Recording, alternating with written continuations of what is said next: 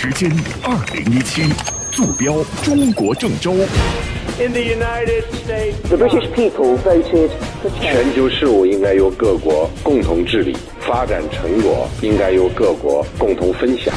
全新的国际时事，深度的国际观察，登录九一八，听时代声音，看格局变化。这里是爱国际新闻节目，登录九一八，我是陈一，每天中午陪您一起打开广播，追踪国际。那么更多的国际新闻资讯呢，您可以手机下载蜻蜓 FM，搜索音频专辑，登录收藏关注，或者在我们的微信公众平台九一八私家车上来留言参加，说说您对国际新闻的看法。我们先来关注到我们会了解到哪些内容。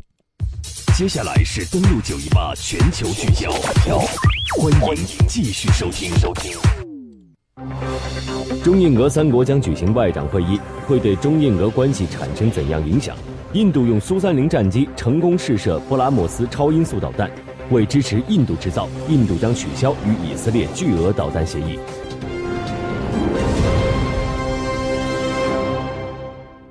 那么，洞朗事件对峙，洞朗对峙啊，过去了将近三个月的时间。那么，根据印度外交部透露，中印俄三国将在十二月十一号在新德里举行第十五次外长会议。那么，这是洞朗对峙之后呢，中国外长首次前往印度，也是中印之间高级别对话的一次交流。而这次各方面都在关注美国所提出的印太战略之后呢，会对中印俄三国之间的关系产生怎样的影响？我们一起来详细了解。印度媒体称，中国外长王毅将于下月前往新德里参加这次中印俄外长对话机制，预计他将与印度外长斯巴拉杰举行双边会谈，并且呢会晤印度其他高层领导人，而且还有俄罗斯的外长。那么，二零零二年，中印俄三国举行了首次的三国外长会晤。那么之后，每年轮流在三国首都举行。最近的一次外长呢，是在二零外长会是在二零一六年四月份，当时是在俄罗斯的莫斯科举行的。那么复旦大学南亚研究中心研究院林明旺先生表示，这是三国外长进行沟通磋商的平台。我们一起来听他的分析。它的主要的作用其实是中俄印三国外长就大的这个国际形势、国际问题，还有这个地区的形势啊，还有双方彼此关心的问题进行一个。一个互相沟通磋商的这个一个就是这么一个平台，是的，是这样一个交流的平台。那么有分析认为呢，中印边境问题正在成为这次中印高层对话的主要议题。值得注意的是，中印俄三国外长会晤之后呢，国务委员杨洁篪也将前往新德里出席中印边境问题特别代表第二十次会晤，这也是双方在洞朗对峙后的这个首次关于边界问题的谈判。复旦大学南亚研究中心研究员林明旺认为，这是中印关系逐渐缓和的一个过程。三国外长会的重启，就意味着中印关系呢，因为这个动荡对峙下到低点，现在呢有一个这个呃叫缓和的这么一个过程。俄罗斯可以说是在这个中俄印三角关系里头是处在最灵活的一个角色，因为它跟印度的关系很好，它跟中国的战略关系也非常好。所以呢，他是可以在其中扮演非常积极的这个角色，甚至在这个动乱对峙期间，其实俄罗斯都发挥了一定的这个积极的作用。那么，此外呢，印度驻新呃驻华大使班加瓦尔在周二的时候正式展开了在中国的外交工作。这个。班巴瓦尔曾经在二呃一九八五年到一九九一年在驻华使馆工作过，那么也是熟悉中文，并且呢在印度外交部常年处理东亚事务，被认为呢是印度外交界有名的中国通。那么根据印度媒体报道说，班巴瓦尔还此前与前印度驻华大使苏杰生合作处理了包括印度商人义乌失踪事件，还有二零一三年的中印帐篷对峙事件。那么，印度舆论普遍认为，班巴瓦尔就任时机呢，正值中印试图摆脱洞朗对峙阴霾之际，有助于中印落实两国关系向前看的这个共同意愿。复旦大学南亚研究中心研究院的研究员林明旺认为，班巴瓦尔来当大使最积极的意义就是，印度想找个真正懂中国的人来负责中国的事务。他来当大使啊，我想最积极的意义就是。印度呢想找一个真正懂中国的人来这个负责中国的这个事务，张浩然呢，他在二零一三年的中印天然合股对峙当中，这个为这个对峙和平解决、顺利解决发挥了一个很大的作用，而且他很有经验，所以呢，这个有有理由期待他当大使之后，中印关系会在一些棘手的，比如说这个对峙问题呀，好，还有一些其他的问题，甚至在“一带一路”等问题上，都可能会有一些这个进展。表面上表达想要缓和关系的这个态度，但是呢，印度总理却啊，总统却不是这么做的。印度总统最近赴中国藏南地区活动，又给中印关系再添变数了。印度总统科文德在周日的时候呢，起开始对藏南地区的阿萨姆邦还有这个曼尼普尔邦展开了为期四天的一个走访，这是他出任印度总统以来呢首次视察这一地区。对此，中国外交部发言人陆康周一表示，中方坚决反对印度领导人到争议区活动。当前中印关系正处在发展的重要时期，希望印方与中方相向而行，维护双边关系大局，不要采取使边界问题复杂化的举动，应当为边界谈判和两国关系的健康稳定发展创造有利条件。随着美国印太战略在特朗普访问亚洲的时候浮出水面，那么印度这个作为这一战略的关键支点，也是美国极为拉拢的对象。而美国和印度之间靠近，对于中印关系会产生怎样的影影响，也成为外界对这次中印俄外长会晤的一次重大关注点。那么，黎明旺也认为，最明显的信号就是印度其实并不是完全的。导向美国和日本的，呃，我想它最明显的这个，就当下而言，最明显的一个信号就是，呃，印度呢，并不是完全导向这个美国和日本，也就是说，在美国提出印太战略的这个逐步提出印太战略这个过程当中，所以我们能看得到呢，印度的外交其实还是呢选择它过去的传统的啊，就是中立的呃不结盟的这样的一个外交。那么，印度中国问题研究所所长阿查利亚也指出，到目前为止呢，美国的印太战略其实并没有太多实质性具体的内容，因此，印度政府到底会采取怎样态度，以及对该地区的局势会带来多大影响，还是有待观察的。我们来听他的分析。阿查利亚，印度不会对此立即做出承诺，因为我们还不是很清楚美国这个战略到底是什么，能够为印度带来怎样的利益。How it will benefit India? 那么，根据印度外交部的消息，中俄印三国外长将于下月中旬在印度召开三国外长会。那么，在当前形势下，中俄印三国将可以在哪些领域展开合作？时事评论员刘和平分析认为，中印俄三国在政治、经济、安全领域其实都是可以联手合作的。目前，中俄共同的外交任务是防止印度倒向日美。那么，在政治层面，三国我觉得可以联起手来改变当前不合理的单极化的世界秩序。在经济层面，假如中俄印三国可以进一步加强合作，形成一个巨大的区域经济体，那将是一个了不得的事情。在安全层面，中俄印三国携手合作，将可以在整个欧亚大陆起到定海神针的作用。尤其是中俄印三国的合作，对于稳定当前处于混乱状态下的中东秩序，这是不可或缺的。当前摆在中俄印三国，尤其是摆在中俄面前的迫切任务，是防止印度倒向美国与日本一边。尤其是中印因为东朗对峙而复兴不足的这么一种情况下，俄罗斯更可以在中印两国之间起到和事佬和的粘合剂的作用。印度驻华大使这个新的大使班巴瓦尔在周二的时候正式展开了在中国的外交工作。那么班巴瓦尔呢，曾经在一九八五年到一九九一年在驻华使馆工作过。那么他不仅仅是处理中印关系的老手。而且还对日本、朝鲜、韩国的多边关系有着丰富的处置经验。时事评论员刘和平分析认为，当前形势下，印度派出一位中国通担任驻华大使，其实是非常明智的。其实呢，中国也需要大量的印度通。在未来一段时间内，如何修复和巩固中印关系，将会是中国外交战略的重中之重。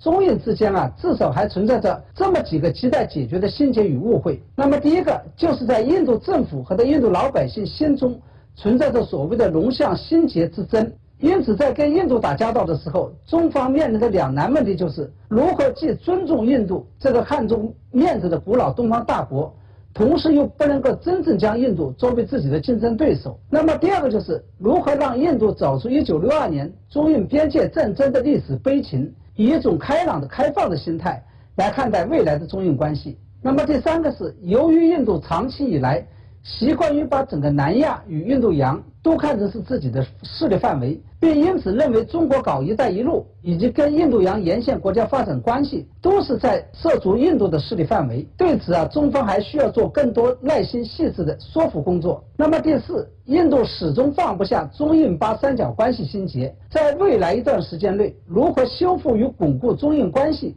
将会是中国外交战略的重中之重。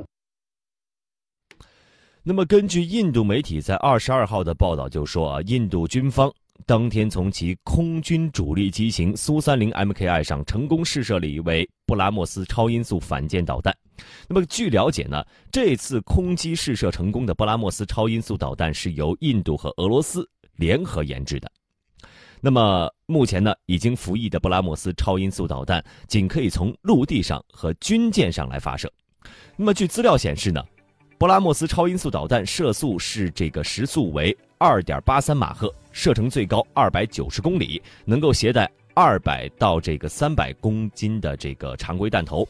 飞行速度、射程均优于当前比较流行的亚音速反舰导弹。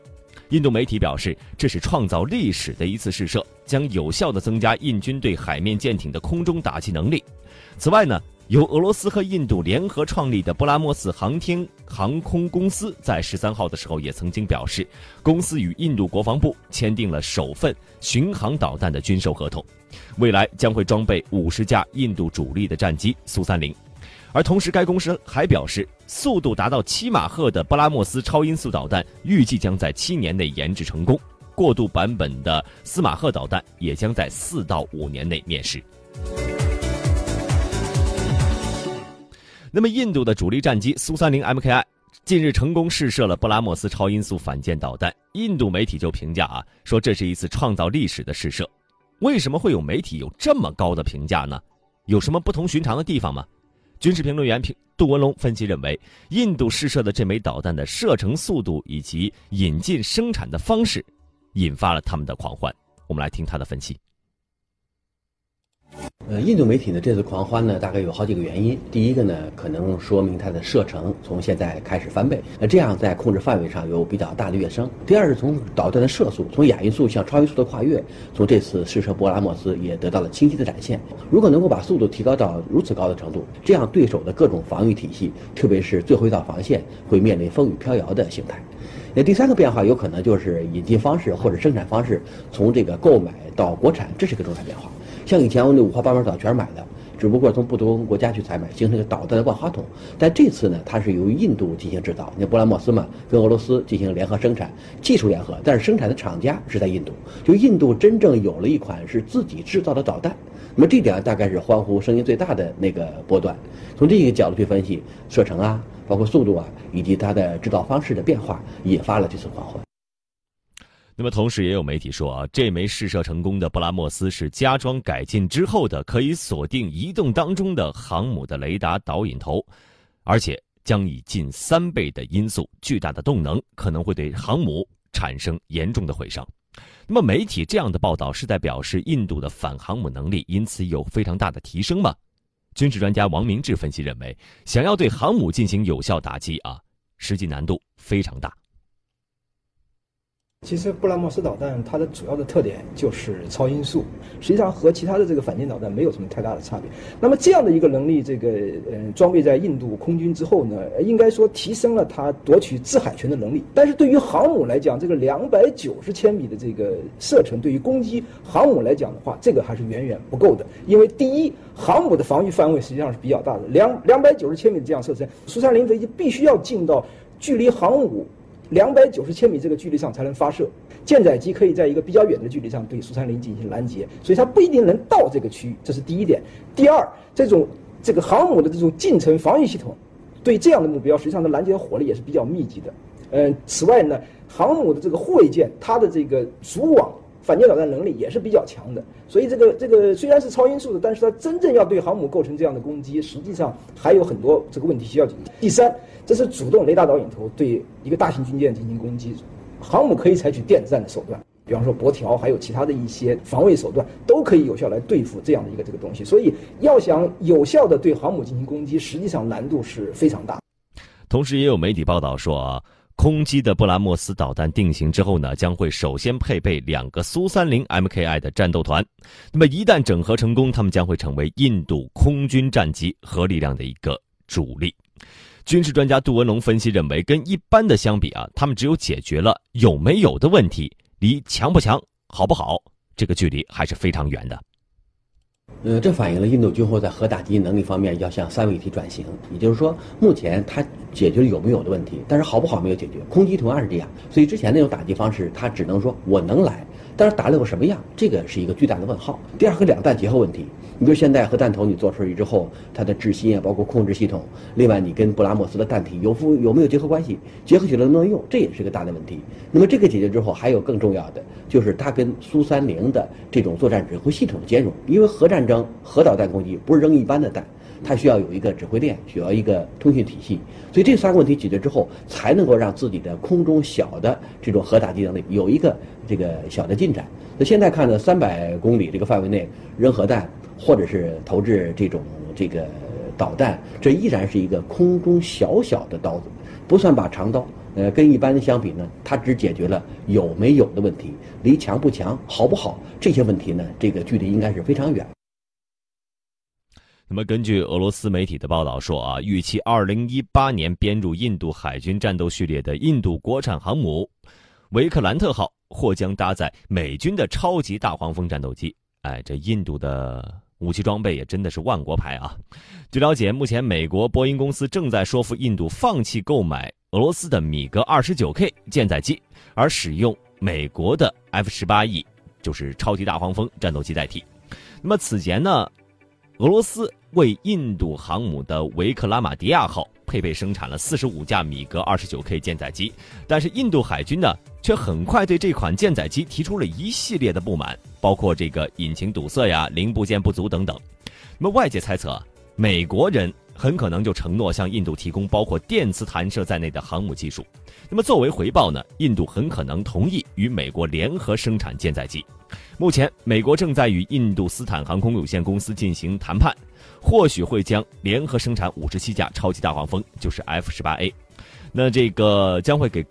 俄罗斯担心的还有啊，就是除了维克兰特号航母之外呢，印度还计划建造两艘更大、更先进的航母。那么，如果美国的舰载机可能会用于这些按照美国标准建造的印度航母当中，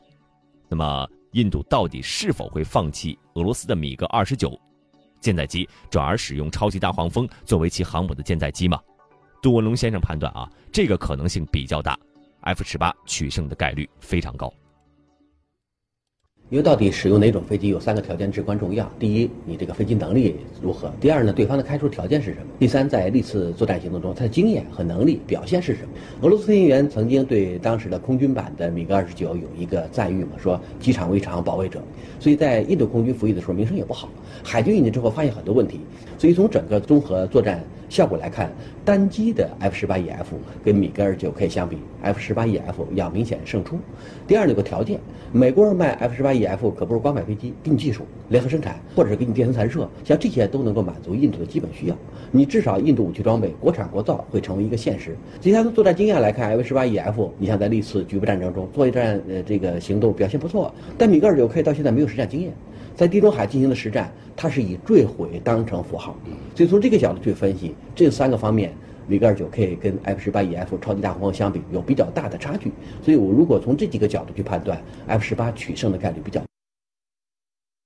那么我们再来说啊，这个印度的国产航母维克兰特号是否会全盘运用美国航母的技术和标准呢？那么军事专家王明志就分析认为，印度希望自己的装备能够转型，那么美国提供的武器一旦被印度接受之后呢，一系列的作战理论。还有装备和思想都会受到美国方面的影响。那么从长远来看啊，可以稳定美印之间的战略关系。所以美国呢，很希望印度可以全盘接受它的技术。印度有这种愿望，其实美国也是乐见其成。重大的武器装备，像航母这样的一种属于战略性的这个装备啊，它是一个非常复杂的这样的一个系统。对于印度来讲的话呢，它希望它的装备进行转型，需要来采用美国的这样的更加先进的这样的飞机来提升它的航母作战能力。对美国来讲的话呢，这种一旦印度用了它的技术，那后面的这个资金就是源源不断的，印度人会给他进行提供。美国人的这个提供给印度人这样的这个东西，印度人接受以后，印度的都会接受美国的这种作战理论、武器装备、他的一些作战思想，甚至人员的一些培训等等这样综合性的，长期的就会稳定美印之间的这样的战略关系。防务关系从来都不是单纯的军事的，是跟政治关系有个密切的这种关联关系的。所以，美国当然是希望印度能够全盘的接受它的这样的技术。那么，印度呢，在二零一八年打算建造他们的第二艘国产航母，而在今年的十月份呢，美国国务卿蒂勒森就很明确的表示了，愿意给印度提供舰载机的电磁弹射器，而这个电磁弹射器呢，是世界上目前最先进的航母弹射方式了。美国也真的是不遗余力的要去武装印度的军事实力啊。那么，美国的目的到底是什么？美国这么做，第一为了市场，第二为了战场。我们来听军事专家杜文龙。呃，美国现在几乎是把军火库大门全打开，就是你来选，跟超市一样，要哪个我就卖给你哪个。我总的感觉两个方面，第一是为了市场，第二是为了战场。呃，如果在印度大肆倾销自己的军火，能够赚得盆满钵满，美国很多武器装备跟它能够形成互补关系。你像高端的这电磁弹射，像舰载机，另外还有其他的配套武器弹药，很有可能都是今后下一步对印度进行军火合作的一个重要内容。这个市场可以赚带来滚滚的美元。第二，为了战场，如果拉住他，很有可能会把那个战略进行调整。如果真的把战略改个字儿，那么他在整个战略过程中，那个支点的作用会提高。如果真向印太战略方向转型和发展，我们可以想象，它的这种重要作用，包括在这个地区的这个战略格局中的支撑作用，就会逐步得到提升。一旦建立了盟国或者准盟国的联系，这样它的军火交易大概就是为了战场而准备。我想，一系列高端武器和技术的交易，大概不仅仅是为了美元，更是为了在亚太要有自己的一个新的战略。那么，另外呢，根据印度快报在十一月二十号的报道说啊，为了支持印度制造，印度国防部已经决定撤销此前与印度啊，就是以色列达成了一项五亿美元的弹道导弹采购协议，转而请印度本国的国防研究与发展组织来为印度陆军研发。这个上述交易呢，原本是被视为印度和以色列两国防务合作不断扩大的标志。那么，印度外交消息人士对印度快报表示，之所以撤销这个协议，是因为考虑到在这个阶段进口外国的反坦克导弹会对印度研究本国武器系统的计划起到不利作用。这个印度人终于发现自己的万国牌的军事装备啊，其实是有非常大的弊端的。那早前因青睐于以色列生产的武器，印度还拒绝了美国雷神公司提供的标枪导弹。那么，消息人士称啊，印度国防研究与发展组织已经成功的生产了反坦克诱导导弹。有信心在三到四年的时间内向陆军来提供与以色列长钉导弹一样的第三代反坦克导弹，所以不需要任何技术转让。那么一旦不去买长钉，印度会用自己生产的就是叫做纳格的反坦克导弹吗？或者它的升级版来武装它的部队吗？杜文龙先生分析认为，如果印度使用自己生产的导弹，一定那就是纳格来取代长钉。但是从目前来看呢，印度使用的纳格导弹只会带来一场悲剧。我们来听他的观点。呃，一定是用纳格来取代长钉，但是印度目前的陆军，包括可能使用这种导弹的军种，正在发牢骚。他们把这种导弹定义为臭名昭著导弹，说三十五年磨一弹，结果弹出来以后呢，还不是特别理想。他陆军举了很多例子，听起来都好像像洋相。比如这个导弹研制了三十五年，射程六公里。那其他国家导弹现在都是十几公里、二十公里。如果用这么长时间研制一个这么近的导弹，那么它在对方火力打击之下，生存概率几乎是零。甚至在射击过程中，他突发现这个怕光。如果这样的话，他在战场上有可能把敌我目标全部搞乱。所以这种导弹目前对印度来讲是一个天大的问题。呃，虽然是导弹的实现国产化，但是它有多少作战功能，有多少作战经验，这是个大问题。我记得之前印度有狂呼，说八年签这个八千枚导弹可以让自己有一个比较大的进展。目前的纳格大概只会带来另外一场悲剧。登录九一八正在直播，九一八正在打开广播，了解世界。欢迎继续收听。欢迎继续收听。四万零七十六千米是赤道的长度，一万一千零三十四米是太平洋最深的地方，三十八点四万千米是地球与月球的距离。午间十二点，登陆九一八，登陆九一八，精准全新的国际时事，客观前瞻的国际观察，拉近您与世界的距离。午间十二点，打开广播，追踪国际，追踪国际。接下来是登录九一八全球聚焦，欢迎继续收听。